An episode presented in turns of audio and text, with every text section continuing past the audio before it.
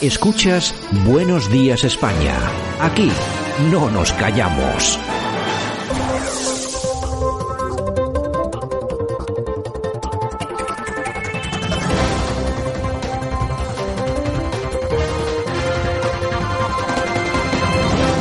Bueno, y nosotros como cada semana que dedicamos unos minutos a hablar de las cosas del bolsillo, es decir, las cosas del dinero. Y lo hacemos como cada semana con Almudena Gómez de Cecilia. Almudena, ¿qué tal? Buenos días. Hola, buenos días. Bueno, ¿qué tal estás por ahí por Madrid? Me imagino que bastante fresquito, ¿no? Sí, aquí hace mucho frío. En la sierra nieve. Bueno, hombre, nieve, tampoco hay que quejarse porque la Navidad con nieve es una Navidad como debe ser, ¿no? Así que, en fin. Bueno, vamos a hablar de dinerito, si te parece bien. En principio, la pregunta del millón, ¿está todo tan bien como dice la ministra Calviño o, o no? Bueno, lo de esa mujer, ya sabes que a mí, en fin, me parece que supera cualquier límite del surrealismo. Pero ella sí que sabe cómo está la economía de verdad, ¿eh? Por mucho maquillaje que le eche. Hablamos de, de, la, de las cifras de la Navidad, si te parece. Sí. Y, y de cómo, y de cómo eh, debería comportarse el consumo en, en Navidad, lo que hace la gente con el dinero o lo que piensa hacer con él y si, y si van a gastar mucho o poco y en qué. Yo lo que creo es que esta Navidad de 2021 lo que sí se va a notar es que ya no están en vigor todas las restricciones de comercio, hostelería, de reuniones que se impusieron el año pasado. Si te acuerdas, estaba todo, todo cerrado y todo prohibido.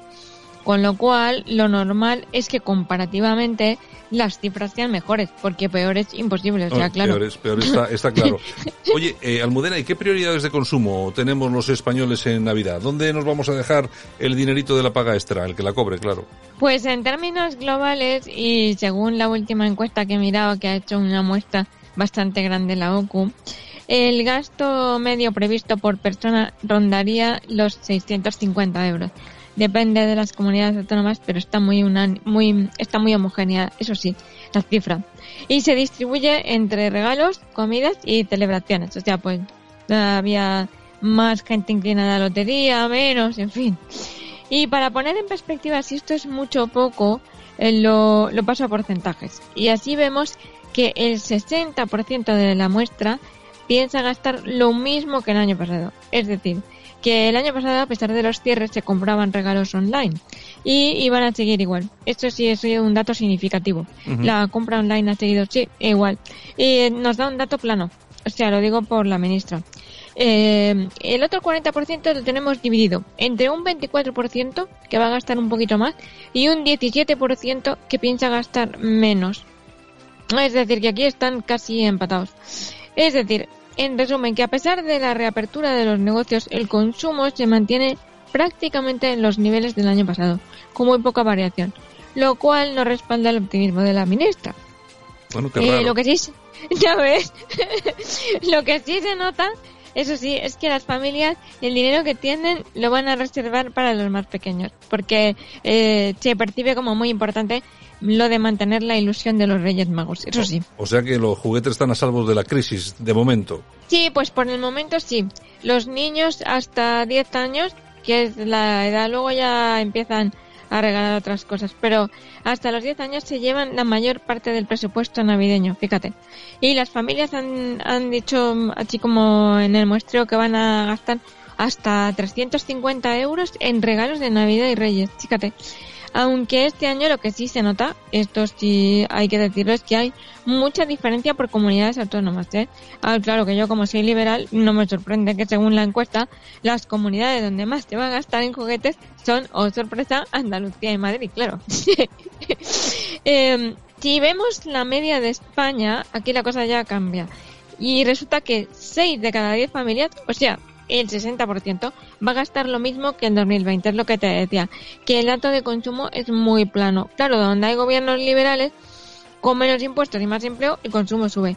Pero la media nacional se ve lastrada, porque están las economías de gestión socialista colectivista donde se da un dato plano.